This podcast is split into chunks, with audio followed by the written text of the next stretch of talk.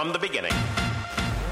Se regalan dudas nace de la infinita necesidad de cuestionarnos todo. Todo lo que está a nuestro alrededor. De dónde venimos y hacia dónde vamos. Cómo tomar decisiones más informadas. Tenemos tantas dudas que te las queremos regalar. Soy Leti Sagún. Y yo Ashley Franje. Y en este espacio invitamos a quienes saben y no saben tanto de todo eso que tendríamos que estar hablando. En colaboración con ACAST. Hiring for your small business? If you're not looking for professionals on LinkedIn, you're looking in the wrong place. That's like looking for your car keys in a fish tank.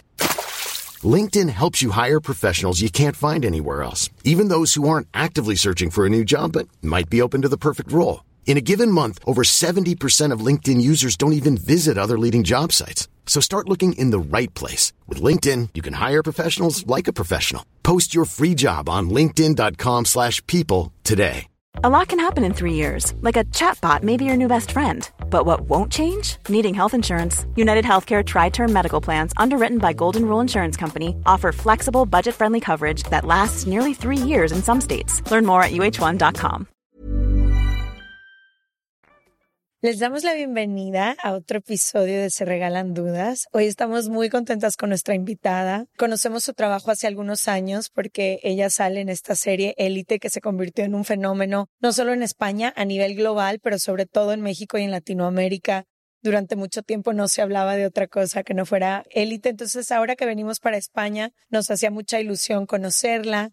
Nos gusta mucho cómo piensa, cómo habla, los temas en los que se expresa. Entonces queremos darle la bienvenida a Georgina Amoros, a Se Regalan Dudas. Bienvenida a tu casa. Bienvenida. Hola chicas. Qué fuerte, ¿eh? O sea, es que soy muy fan vuestra, entonces es muy guay poder estar aquí. Que hayáis venido a, España y que hayáis pensado en mí, la verdad, muchas gracias. No, feliz. ¿Cómo escuchaste Se Regalan Dudas la primera vez? ¿Te lo recomendaron? ¿Lo encontraste? ¿Cómo fue? Yo creo que como me salisteis en Instagram y entonces mm. como, ¿sabes? Uno de estos como, como que hacéis como no PowerPoints, pero ¿sabes? Como, como de algo de psicología y me encantó y dije, qué guay. Y luego ya salté y vi que teníais un podcast y empecé a escuchar vuestros podcasts. Y de hecho, toda la cuarentena, cuando empezamos a poder salir a pasear y tal, mis paseos diarios era salía una hora a pasear, me ponía vuestro podcast y sola, ¿sabes? Como momento para mí de bienestar, de aprender, de fue súper bonito. Tengo un recuerdo precioso.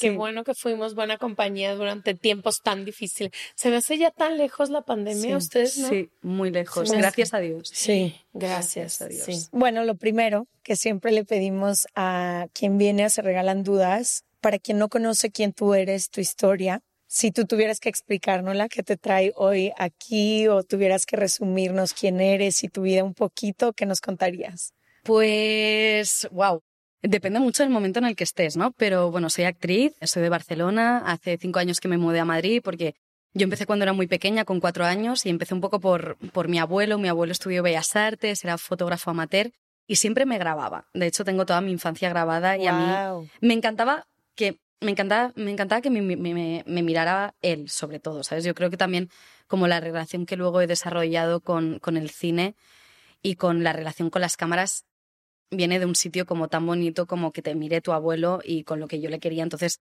como que eso ya ha marcado mucho mi trayectoria. Entonces, por ahí un poco empiezo a jugar mucho y, mis padres me llevaron a una agencia, empiezo a hacer publicidad y ya empecé a currar cuando era más adolescente y tal. Y finalmente, siempre al final curraba en Madrid y yo soy de Barcelona y mis padres me acompañaban todo el día estaba en el AVE prácticamente y mis padres siempre fue como, lo primero son los estudios, entonces en el momento en el que los estudios no vayan bien, esto se acaba, que es un hobby, pero entonces me lo tomé súper en serio y, había veces que me venía a Madrid, rodaba, en el AVE de vuelta me estudiaba un examen que tenía el día siguiente, al día siguiente un examen, volvía, ¿sabes? Como poco esa era mi vida y con 18 años ya me vine a Madrid y, y vine a estudiar interpretación y ya pues me quedé y ahora tengo aquí más mi vida un poco, que antes me preguntas por recomendaciones y la verdad es que Barcelona se me queda, me da pena, ¿no? Pero mis padres siguen ahí y todo, pero cada vez tengo como menos, menos vínculo con Barcelona. Y es una ciudad que me encanta y me encanta el mar y creo que es lo que más echo de menos. Pero Madrid tiene cosas muy bonitas y tiene una cosa como de cultural, como de mezcla, creo que es algo que tienen todas las capitales, que son como mezcla de gente que viene de fuera para seguir un sueño, para estudiar realmente lo que siempre han querido, para encontrarse con gente y, es donde normalmente creo que la gente al menos de mi alrededor ha hecho más la explosión a nivel personal, profesional, y es un poco lo que a mí me pasó. y llegas aquí a estudiar interpretación y en qué momento, digo, teniendo claro que actuabas desde los cuatro años, ¿no? Pero cómo empieza esta relación con el ojo público, la fama, el éxito, porque si bien has estado en proyectos siempre, este fenómeno global que pasó Mm. vino después. ¿Lo sentiste desde el momento en el que tú ibas a empezar este proyecto o fue más bien como iba pasando el tiempo y, y solito ibas digiriendo todo lo que pasaba? Dentro de todo tuve la suerte de que yo entré en la segunda temporada de Élite, entonces como que ya Claudia Salas, que es otra actriz que también entró en la segunda yo, ya sabíamos lo que había sido Élite la primera temporada, con las actrices que habían estado en la primera temporada siempre pues hablamos, me acuerdo que hicimos aquí hay una cosa en para el orgullo en Madrid que te pones, bueno, tuvimos una vez para Élite un, un bus para todo el equipo de Élite y justo era cuando antes de que se estrenara la segunda temporada, entonces la gente no nos conocía y están como locos pidiéndole fotos a nuestros compañeros y tal, y Claudia y yo estábamos como en un lado diciendo, wow, aprovecha, ¿sabes? Porque esto igual de aquí tres meses ya no es así. Y como que eso también nos ayudó a poder hacernos a la idea antes de que viniera. También es verdad que una vez llega, es diferente para todo el mundo, depende mucho de cómo se reciba tu personaje, sabes, de cómo tú te lo tomes, pero creo que sobre todo para mí la clave ha sido como seguir teniendo las, las amistades de toda la vida, sabes, como mi gente, justo empezó una relación en la- justo en el momento que se estrenó, entonces como desde el primer momento como que estuve muy bien acompañada, Mm. ¿sabes? Pero sí que es verdad que aún así dices, vale, ahora tengo toda esta visibilidad, pero en mi caso, por ejemplo, es como yo seguí haciendo dos temporadas más de élite y yo tenía ganas de hacer otras cosas también, ¿no? Y ahora ya terminé esa etapa en élite, fue muy bonito, fue muy intenso. También fue en unos años de los 21 a los 20 ve- de los 20 a los 23 que también tú te defines como persona. Claro. Entonces sí que siento que nosotros, los que entramos desde el principio, éramos unos niños cuando entramos en muchísimas cosas y, y lo crecimos juntos, ¿sabes? Como que nos hizo crecer juntos de golpe y creo que fue bonito y he aprendido mucho, pero en mi caso viene de antes, también te digo. Fue antes de élite como yo. Sí que tengo recuerdos en el colegio de haber días que yo me saltaba cosas del colegio que a mí me apetecía estar y era porque tenía un rodaje Claro. que luego eh, soy la primera que me tenían que arrastrar fuera del set de rodaje porque yo me quería quedar más horas y como niño puedes hacer como seis horas diarias, no puedes grabar más. Y yo como, no, me quiero quedar, no sé qué, pero era imposible. Pero sí, tengo recuerdos de decir, jolín, mm, me hubiera gustado como... Ser niña desde tan pequeña me ha hecho como tener una responsabilidad y como ser súper madura desde muy joven. Y a veces sí que he hecho de menos como decir, quiero una época de explotar. ¿Sabes? De El decir- desmadre, como el decimos en desmadre, en, México. plan, sí, como Miley Cyrus, ¿sabes? Quiero ser Hannah Montana, o sea, Miley Yo Cyrus estoy lista Hannah. para verte ser Miley Cyrus y verte. Estoy lista. Sí, ¿no? ¿Por qué no? O sea, creo que es algo súper necesario y en el caso de Miley Cyrus es que, obvio, ¿cómo no se va a desmadrar? Si trabajó desde los dos años hasta los 21, todos los días, claro. Y no tuvo oportunidad de vivir la adolescencia Claro. que todas las personas pudimos haber vivido sin que nadie nos volteara a ver. Esa es la cosa, porque Claro. creo que todo el mundo lo hace, lo que pasa es que cuando estás en el ojo público, todo el mundo puede juzgar. Claro. que es uno de los problemas que siempre es como, joder, cualquier actitud que tenga es como que está siendo analizada, está siendo juzgada y también tengo derecho a equivocarme Claro. y a no hacer bien las cosas y, y sí que a veces me gustaría como decir, jo, ojalá nadie se entere y me pueda equivocar muchas veces y ya veré, luego ya, me, ya aprenderé, ¿sabes? Ah, te voy a decir algo. Yo creo, yo también fui una niña muy responsable. No me dediqué a la actuación, pero siempre fui muy responsable. Y en los últimos cinco años he recuperado muchísima de mi juventud, como así permitiéndome.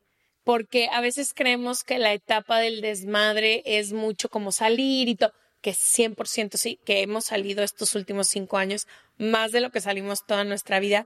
Pero creo que también cuando creces con muchas responsabilidades y con horarios y que mil cosas que tienes que hacer, cuando llegas a una edad más grande después vas a ver, vas a poder encontrar estos momentos donde te permites en círculos seguros y todo como ser sumamente infantil.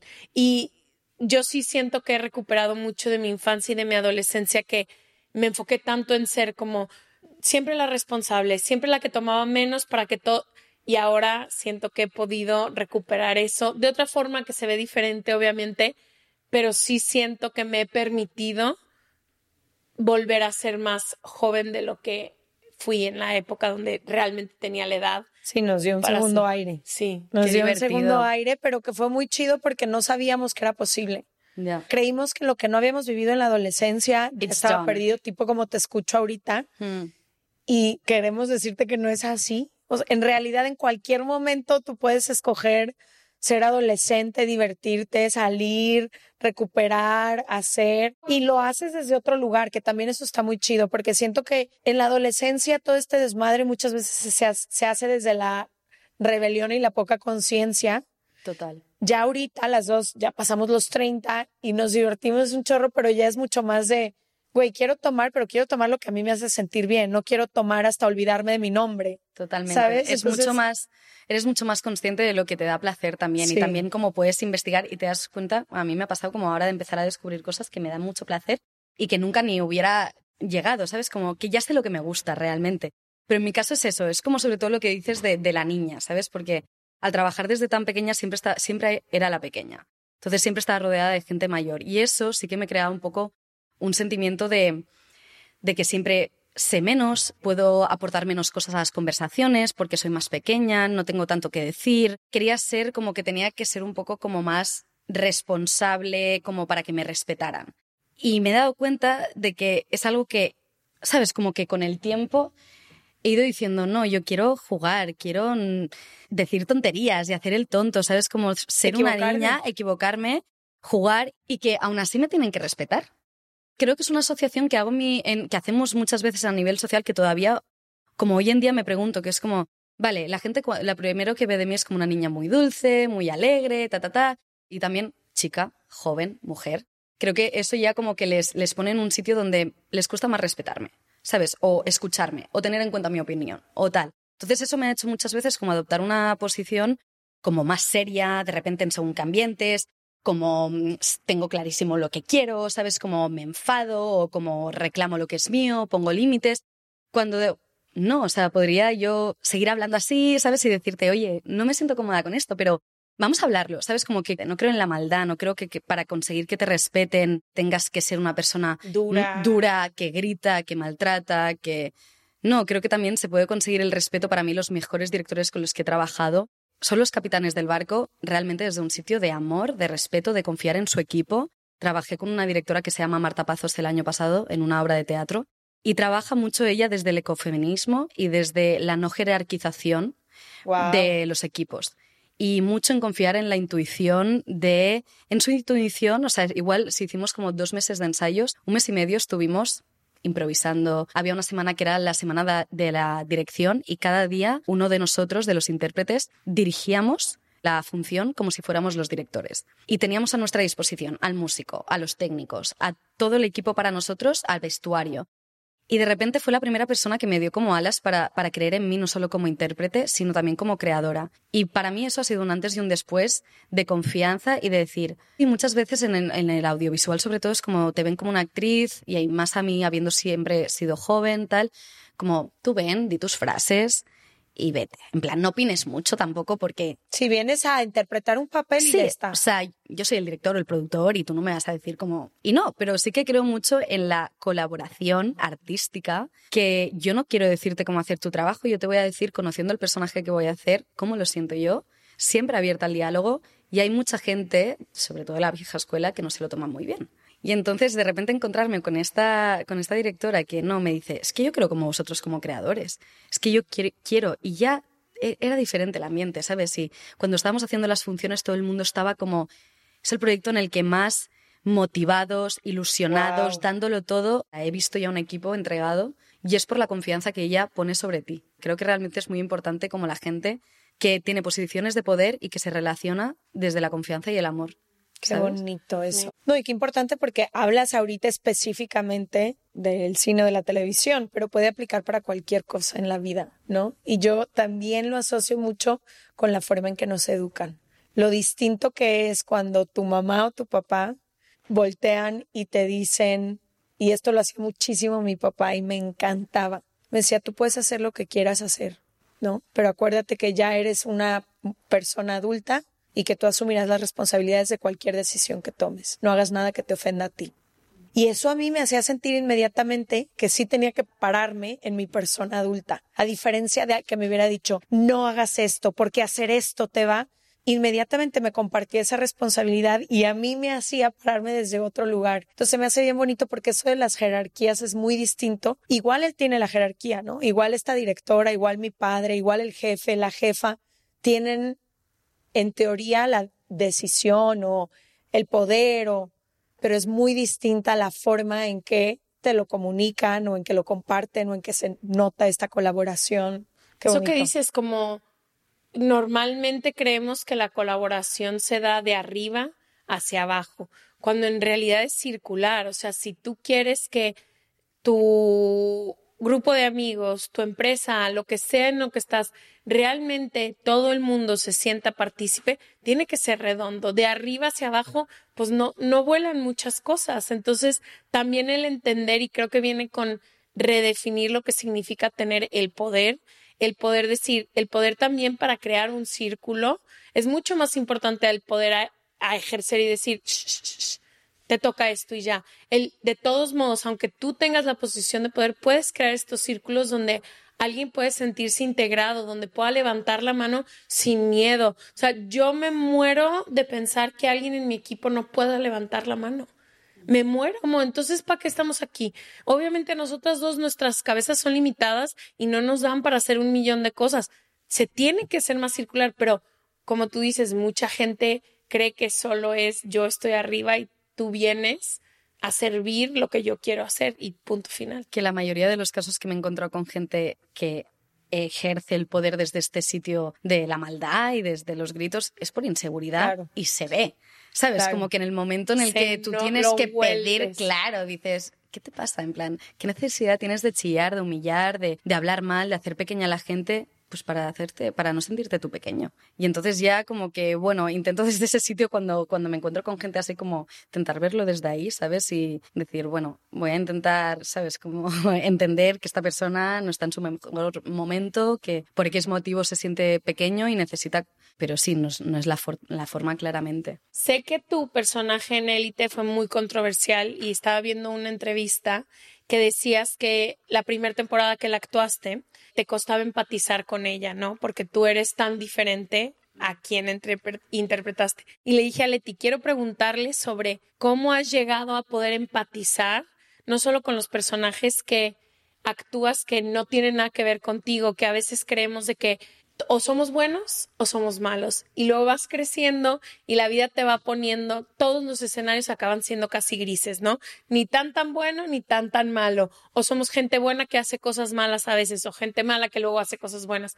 ¿Cómo has encontrado esa empatía no solo en tus papeles, sino en toda la gente a tu alrededor que a lo mejor actúa de formas donde tú dices, no puedo comprenderte, pero puedo ser empática?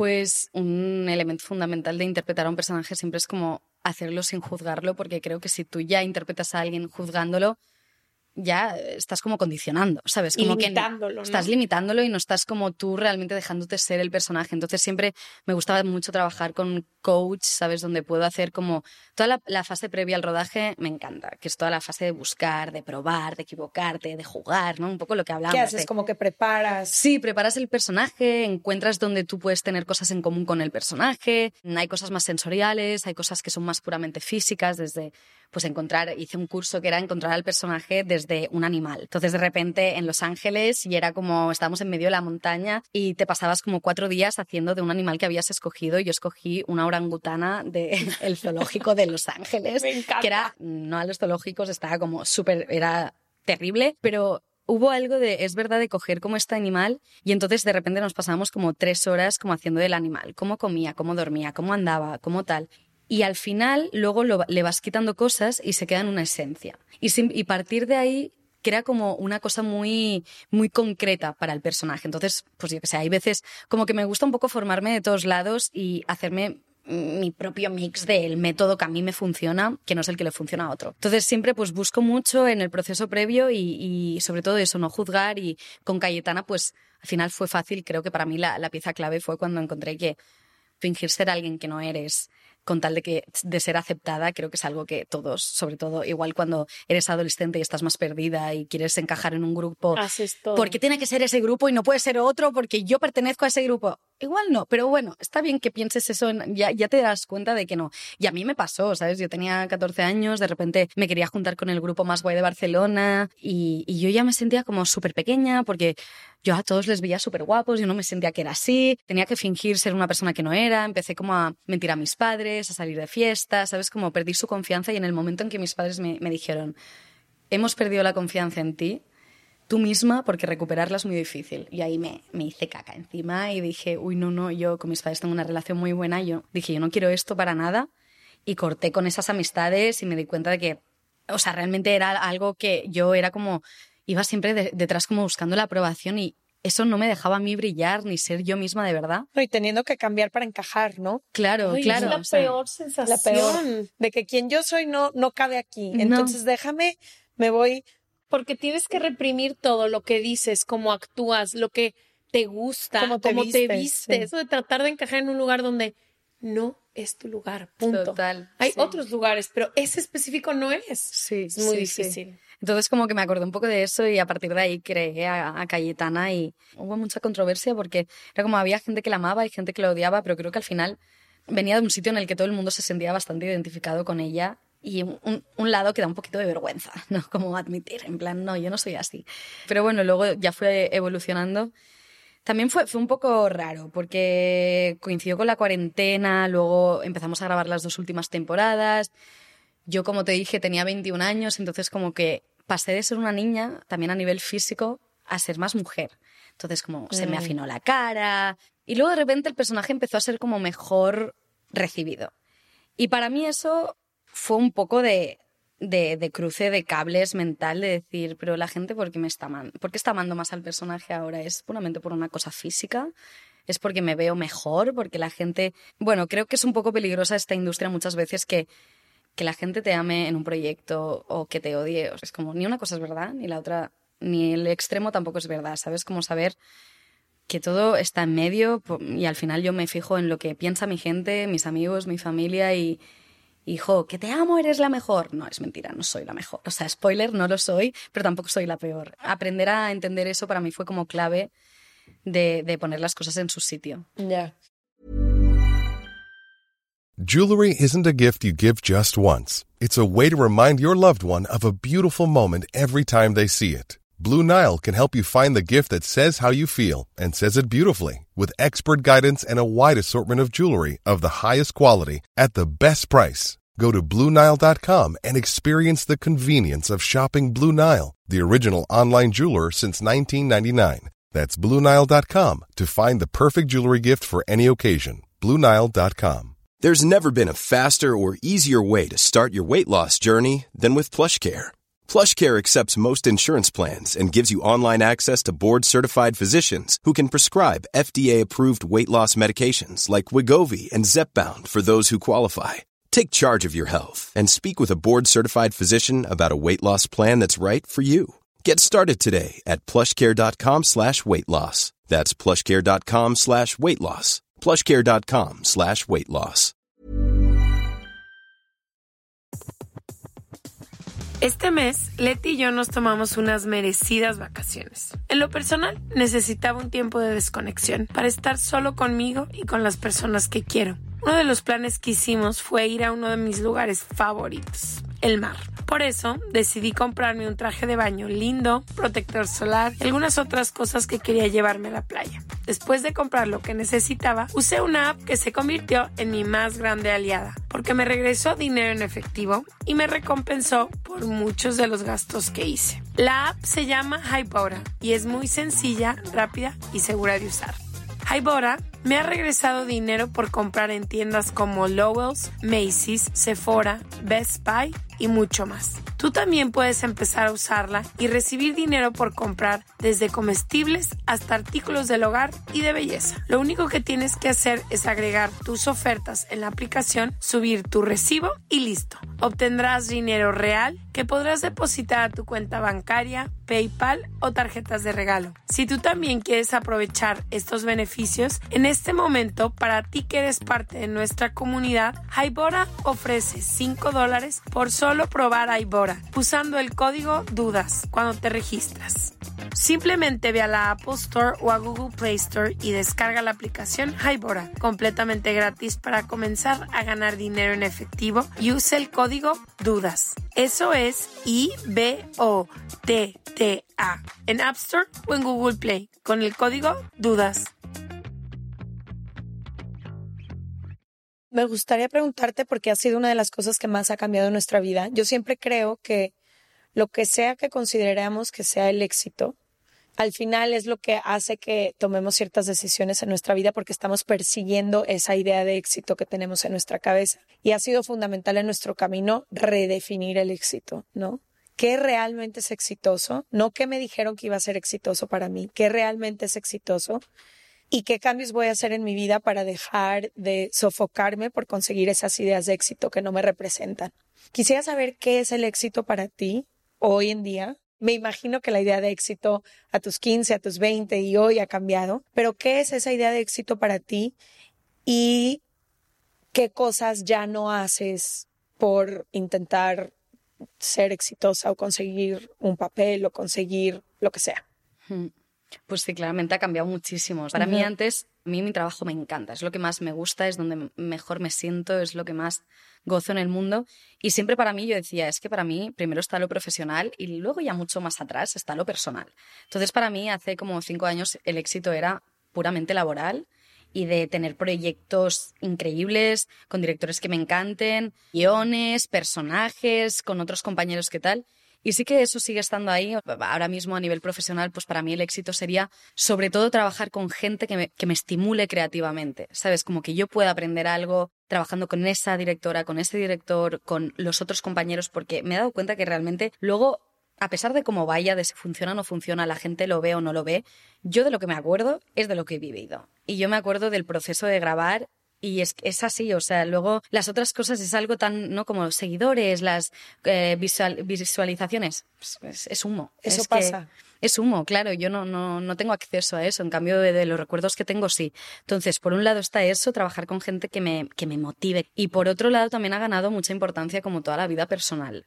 Mis padres, mi novio, poder tener tiempo para bloquear momentos de, de intimidad con la gente que quiero mi familia está en, en, Barcelona. Luego, pues cada vez mis abuelos han fallecido todos, ¿sabes? Como que cada vez mis padres se están haciendo mayores. Hay una cosa de decir, el tiempo pasa y este, este cronómetro, ¿no? Como este reloj que un poco va como, ya como va disminuyendo como los días y muchas cosas. Es verdad que me genera más ansiedad mi vida personal y tener menos días con la gente que quiero que a nivel profesional de no tener tiempo de llegar a hacer todas las cosas que quiero hacer que soy muy ambiciosa, mucho, pero es como, pero bueno, ya llegaré. En cambio, sí que a nivel personal, como que ahora mismo estoy en un momento que prefiero bloquear esos espacios que no priorizar a tope mi vida laboral y no tener tiempo de estar con la gente que quiero porque no tiene ningún sentido, ¿sabes? Y es, se nota en tu calidad de vida cuando puedes empezar a encontrar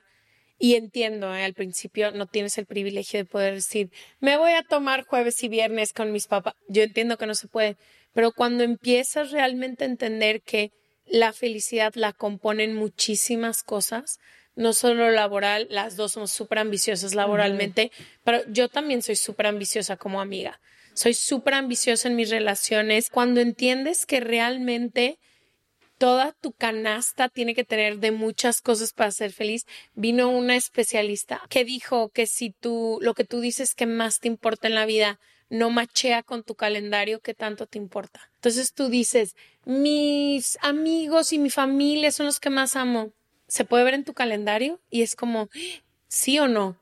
Y realmente esforzarte para ir sabiendo que mi psicólogo siempre me dice que la clave para prevenir la depresión es tener huevos de muchas gallinas, porque cuando se cae lo laboral, tienes a tus amigos, cuando se caen tus amigos, tienes lo laboral, tienes tus hobbies, cuando tu salud mental no está en un buen momento, tienes otros lados de los que te puedes agarrar. Y me decía, la gente que puede ser más propensa a depresión es la que solo está todo enfocado, todo, todo, todo, todo o casi todo enfocado en una cosa que cuando eso se cae pierde completo sentido y no no lo puedes ver cuando eres una persona tan ambiciosa en lo laboral porque crees que te van a ir quitando cosas cada día que no lo pasas trabajando y es como, no es cierto. No. nadie te va a quitar nada. Además te enriquece, como también tener experiencias fuera de lo laboral, creo que siempre enriquece. A mí como actriz, tener experiencias, irme de viaje, conocer gente, tener relaciones, todo me ayuda como a interpretar. O sea, creo que todo está como relacionado, ¿no? Claro, 100%. Claro.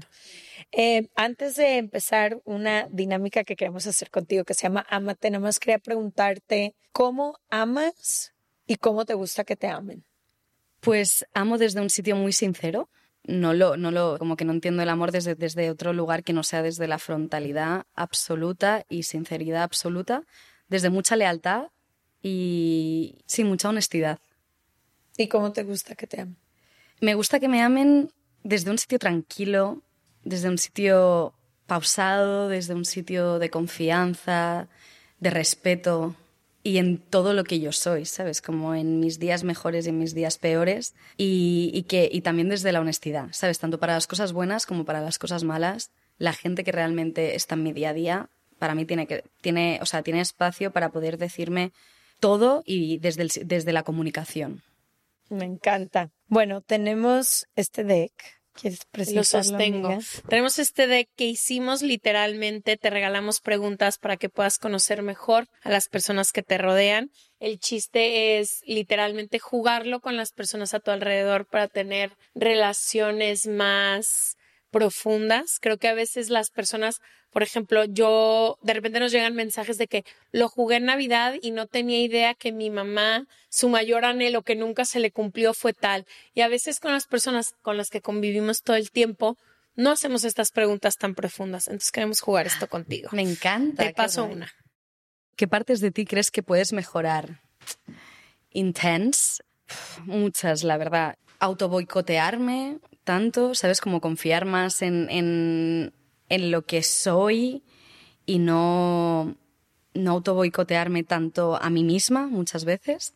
Y hay veces que, igual que os digo que me gusta como relacionarme desde la comunicación y desde la frontalidad, hay veces que cuando algo me incomoda me vuelvo como súper fría, ¿sabes? Y es como que me alejo, que es por miedo al final. Entonces sería como poder sentir eso y al mismo tiempo poder abordarlo más directamente, ¿sabes? Cuando algo me, incomoda o no estoy a gusto, ¿sabes? Como poder pedir mi espacio desde un sitio tranquilo. ¿Sabéis? ¿Cómo te autoboicoteas? Me autoboicoteo pues un, un, poco desde el síndrome de la impostora, ¿sabes? De ahora estoy en muy buen momento como laboral, me están llegando como cosas súper interesantes y tal, y hay un punto de mí que es como, joder, cuando se den cuenta de que no es verdad, ¿sabes? En plan, vas a ver cuando vaya al rodaje y no sea como lo que se esperan. Y es como, no, o sea, realmente... Estoy preparada para Estoy preparada, ¿sabes? Y si no, y si no llega a un sitio, llegaré a otro, ¿sabes? Como que no hay un sitio concreto al que tenga que llegar, como que hay muchas posibilidades y un poco como entender eso y, y saber que, que la gente que está depositando su confianza en mí por algo será. Entonces, como poder como cogerlo y decir que sí, que es que me merezco muchísimo estar aquí. ¿Has leído el, hay un libro, te lo voy a mandar, ahorita me paso tu dirección, que se llama El síndrome de la impostora. Una de las autoras vino a nuestro club de libro. Decía que e, entender de dónde viene esto, que es la idea de que las mujeres no han ocupado estos espacios. Como que hace todo un análisis del síndrome de la impostora para las mujeres y a mí me sirvió mucho entender que siempre hay gente menos preparada que yo estando ya en esos lugares, que la mayoría de las personas nunca estamos tan preparadas como quisiéramos o como sentimos, pero está muy padre porque a mí me ha ayudado mucho a decir como no tengo que llegar perfecta a este lugar, como soy claramente ya me abrió la puerta para presentarme aquí y me va a ayudar, entonces te lo voy a mandar para que lo leas. Me encanta, por favor. Leticia. Voy. Tú, por favor. Gracias, Ashley. Cuando quieras, Leticia. Me dice Leticia y me recuerda cuando me regañaban de Me encanta que aquí es la reina Leticia. Es, ya es reina, ¿verdad? Sí, la reina Leticia. La reina Leticia. Aquí no es Leticia, es Leticia. Leticia. Lo dices muy bien, la verdad. Bien. Ay, Leti, pues ya, madre mía. ¿Cuáles son las tres cualidades que tienes que tu pareja tendría la suerte de experimentar al estar contigo? Ay, jole. Mira, una que dijiste tú, soy muy leal en todas mis relaciones, no solo en las de pareja, pero sobre todo en las de pareja. Sé impulsar y he impulsado siempre a mis parejas a que se sientan lo suficientemente cómodos como para explorar cosas que no se habían atrevido a hacer antes. Entonces como que les brindo este espacio y les veo siempre como capaces de muchas cosas y se los digo constantemente. Entonces como que eso los ha impulsado a seguir sus sueños, a mantenerse motivados, a ver como las partes más bonitas de ellos que quizá habían pasado desapercibidas, como que refuerzo mucho eso en, en mis parejas Creo que también soy muy buena para escuchar, para acompañar y para compartir. Creo que también eso tengo como pareja. sí, eres muy buena compartidora. A ver. Ashley, por favor, deleítanos con tu respuesta. Cállate. ¿En qué momento de tu vida te has tenido que reinventar ahorita? O sea, en, este, este podcast. momento, en este. Hoy, este viernes, a las 13 horas. Te voy a decir algo hay una parte de mí que se había mm, aferrado mucho a esta idea, a ciertas ideas mías con las que he tenido toda la vida y que me han funcionado mucho y me han traído muchas cosas muy bellas en mi vida. Pero en los últimos años he tenido deseos diferentes que mm, requieren que yo cambie mucho quién soy. Por ejemplo, para tener este podcast me tuve que reinventar muchísimo, de muchísimas formas, pero en este momento siento que tengo que reinventarme de manera personal. Siento que hay cosas de quién soy que tienen que cambiar para llegar a donde quiero cambiar, lo cual requiere mucho, por ejemplo, yo soy de miles de amigos y de muchísimas siempre estar acompañada también. Tenemos he tenido la fortuna de tener amigos a donde vaya siempre. Y ciertas cosas que quiero requieren de caminos que a lo mejor son un poco más solitarios y más de mí. Entonces creo que ahorita estoy tratando de encontrar ese punto de donde dejo ir un poco estos grupos en los que me siento tan feliz y donde encuentro el balance de también hay otras cosas que quiero hacer sola. Entonces, ¿dónde encuentro eso? Y también como esta idea de siempre he sido así, siempre voy a ser así. Mm. Y es como, no es cierto. No es cierto. Un día voltea el tablero y cambias todo. Claro, claro, es que no es verdad. O sea, puedes tú ser como quieras ser o esta cosa de, no, claro, es que mi padre también es así, mi hermana también es así, entonces yo también soy así. Es como, no, espera, yo, vale, es verdad que igual es como la, primera reacción que me sale, yo qué sé, cuando algo me enfada es como mi padre tiene mal carácter y no sé qué, y entonces yo también como, ¡Ah! pero digo, bueno, es lo más fácil, pero tengo que reeducarme en que mi primera reacción no sea esto, sino que sea el reflexionar y tomar otro camino para poder afrontar las situaciones que se me presentan. Pero creo que nos podemos reeducar, ¿sabes? Como, y simplemente el, hecho de ser consciente ya lo cambia todo. Lo cambia todo, sí. Eso me ha ayudado mucho en esta etapa, como de decir, no sé por dónde, pero ya sé. Sí. ya veo. Me encantó. También vino un especialista que dijo, cuando quieras manifestar, ya es que dicen muchísimo de manifestar y quiero tal y quiero hacer, que solo pidas ver. Pídele al universo, cuando estés frente a una situación que no sepas qué hacer, pide poder ver, de déjame ver qué es lo que me está atorando, déjame ver qué es en donde yo me estoy limitando, o sea, pídele a la vida ver. Y luego acciona. Y después de ver, ya todo cambió, ya puedes accionar. Se me hizo muy lindo. Vas misa. Bueno, ¿quién es la persona que más ha cruzado tus límites y qué aprendiste? Pues mira, voy a ser como redundante.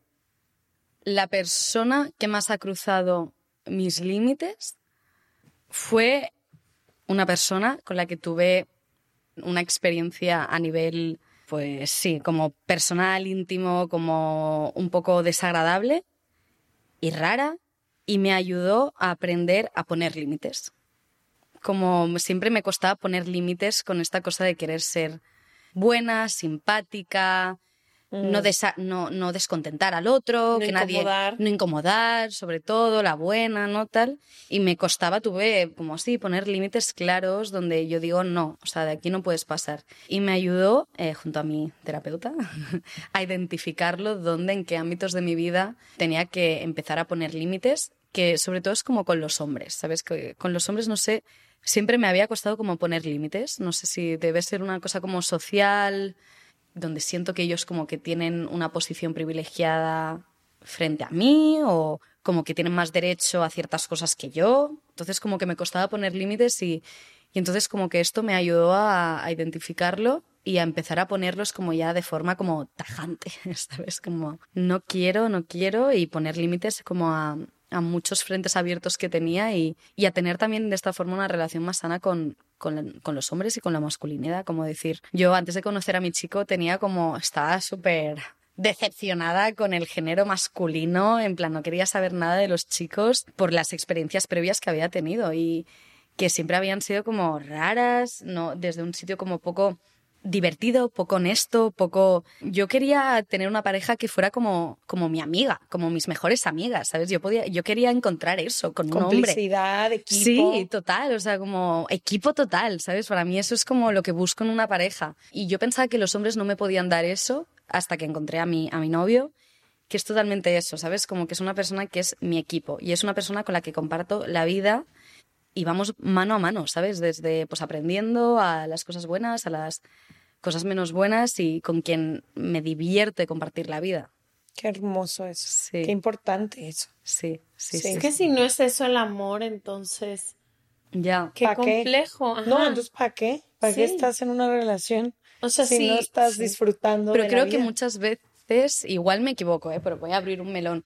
Como que a nivel social tenemos como tantos pensamientos preconcebidos de lo que es el género masculino y el género femenino, y los hombres, tanto ellos a ellos mismos, que se dicen cómo tiene que ser, tienen que ser ellos siendo hombres, como nosotros como mujeres, lo que a veces también, o sociedad, exigimos a los hombres que tienen que ser. Entonces creo que al final es como que eso lo hace muy difícil porque nadie sale como de ese, de ese comportamiento que es lo que se supone que tienen que hacer ellos y, y es, es, doloroso, ¿sabes? Como que, en, y en cambio, amigas que están con otras mujeres, como que de una forma mucho más fácil uh -huh. encuentran esa complicidad con la pareja. Sí. Pero a nivel de mujeres con hombres, como que creo que a veces cuesta más y creo que es Las desde... lesbianas lo hacen tanto. ¿Sí? Sí. Es, que es como, qué divertido, ¿sabes? Sí, porque no hay esta preconcepción claro. de tú por ser hombre y yo por ser mujer. Entonces no parten desde el, desde el mismo lugar. Pero ahorita que decías eso, se me vino a la mente la pastora, Brené Brown, que ella dice, les decimos a los hombres ahora, ella habla de, esto lo dijo, no sé, 2018, quizá 2020, les decimos ahora a los hombres que queremos que sean sensibles, que conecten con sus emociones, que se comuniquen con nosotras. Estoy hablando parejas heterosexuales, ¿no? Que mmm, hablen abiertamente de cómo se sienten, que puedan llorar, que puedan. Y en el momento que lo hacen, no sabemos qué hacer con eso. Por una parte es el discurso que les estamos manejando, pero cuando verdaderamente un hombre se muestra vulnerable, llora, dice no puedo más o no puedo solo o necesito ayuda, verdaderamente sabemos sostener eso. Entonces creo que también ese es un tema como muy interesante. Si queremos que cada vez eh, nuestras parejas estén más conectadas desde ese lugar, habrá que nosotras también poder recibir esa vulnerabilidad, ¿no? Sí. Y que no sea algo raro. ¿no? Que no sea algo raro. Sí. Y lo que decías de los límites también, no sé si conozca a una sola persona que haya aprendido a poner límites sin que hayan cruzado sus límites. Creo que lo interesantísimo de este tipo de situaciones en las que siento que todas las personas hemos estado es que es hasta que te pisan que tú dices nunca más me pongo como tapete. ¿Sí me entiendes? Como que es ahí donde aprendes a ir diciendo, no, no, de aquí no se pasa. Sí. Voy a usar mi maestría en las emociones. Úsala, mucho, por favor. No tengo maestría, pero me gusta mucho aprender de las emociones. Y cuando suceden situaciones en las que cruzan nuestros límites, normalmente aparece el enojo y el enojo, su única función es ayudarnos a empujar a alguien que está cruzando un límite nuestro. Entonces, a veces creemos que es que me hubiera gustado poder decirle de manera más tranquila o por qué tuve que llevar las cosas hasta tal. Y es como muchas veces es solo la fuerza del enojo que te hace poder poner ese límite. Y el enojo, a veces empiezas pensando que el enojo es hacia la otra persona y acabas entendiendo que el enojo es hacia ti por permitir eso. Mm, pero entonces verdad. pones límite al otro, pero también te pones ese límite a ti de nunca más yo voy a dejar que me traten así, que me hablen así, que no me valoren por quien yo soy. Que los límites son solo un instructivo de cómo la gente puede tratar. Ese es mi tema. Yo nunca aprendí a poner límites. Pero los límites literalmente son un, a veces creemos de que cómo le voy a poner un límite, cómo le voy a decir que no a alguien, pero de verdad los límites son el instructivo de cómo la demás gente te trata, hasta dónde puede llegar, hasta dónde puede entrar, cómo te trata, cómo te habla y todo eso sucede por los límites que tenemos o no tenemos. Georgina, esta es tu casa. Cuando quieras venir a hablar, se regalan dudas. Me dan ganas hasta de echarnos un café ya sin Ya, micrófono, tío, también. Estoy lista. sin nada. Qué bonito conocerte. Ya te dijimos, ven a México cuando quieras. Encantada. Te recibimos con los brazos abiertos. Gracias por venir, porque aparte lo que no saben es que esto lo cuadramos ayer. Sí, o sea, ha sido como... Tenía que ser. Me, me contactasteis y fue como, vale, puedo mañana, vosotras También. Venga, vale, también, ¿por qué no? Sí. Así que cuando algo tiene que ser que las cosas son fáciles, pues Sí. esta charla nos, la teníamos que tener, así que gracias a vosotras. Eh, Ha Sí. sido muy bonito. Y gracias a Javi que nos conectó. Nos vemos el próximo martes o jueves que nos escuchen y ojalá que nos volvamos a ver muy pronto contigo. Besos, Besitos. bye. Dime cómo terminó tu última relación y te digo cuál es el mito del amor que tienes que romper. ¿Será el de vivieron felices para siempre? ¿Que todas las personas tienen una media naranja? ¿Que te ibas a morir de amor? El amor está entre los temas que más nos seguimos cuestionando y por eso hicimos un especial del amor en exclusiva con Podimo, para hablar de todos estos mitos del amor que tanto daño nos han hecho. Suscríbete en go.podimo.com diagonal dudas para ver estos nueve episodios en exclusiva por Podimo, una plataforma en la que puedes encontrar miles de shows y audiolibros. Al suscribirte en go.podimo.com diagonal dudas, les regalamos 45 días gratis para ver este show que hicimos con muchísimo amor para ti.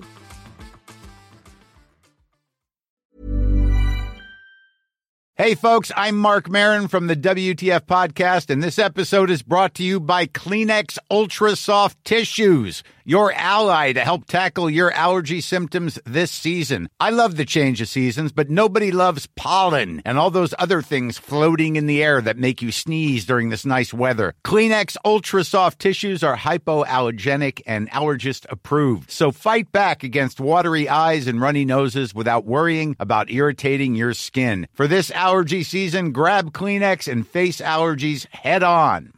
How would you like to look five years younger? In a clinical study, people that had volume added with Juvederm Voluma XC in the cheeks perceived themselves as looking five years younger at six months after treatment. Look younger, feel like you. Add volume for lift and contour in the cheeks with Juvederm Voluma XC. Reverse signs of aging by adding volume to smooth laugh lines with Juvederm Volure XC. For important safety information and to find a licensed specialist, visit juvederm.com. That's J U V E D E R M.com. Not for people with severe allergic reactions, allergies to lidocaine, or the proteins used in Juvederm. Common side effects include injection site redness, swelling, pain, tenderness, firmness, lumps, bumps, bruising, discoloration, or itching. There's a risk of unintentional injection into a blood vessel, which can cause vision abnormalities, blindness, stroke, temporary scabs, or scarring. Talk to a licensed specialist to find out if it's right for you.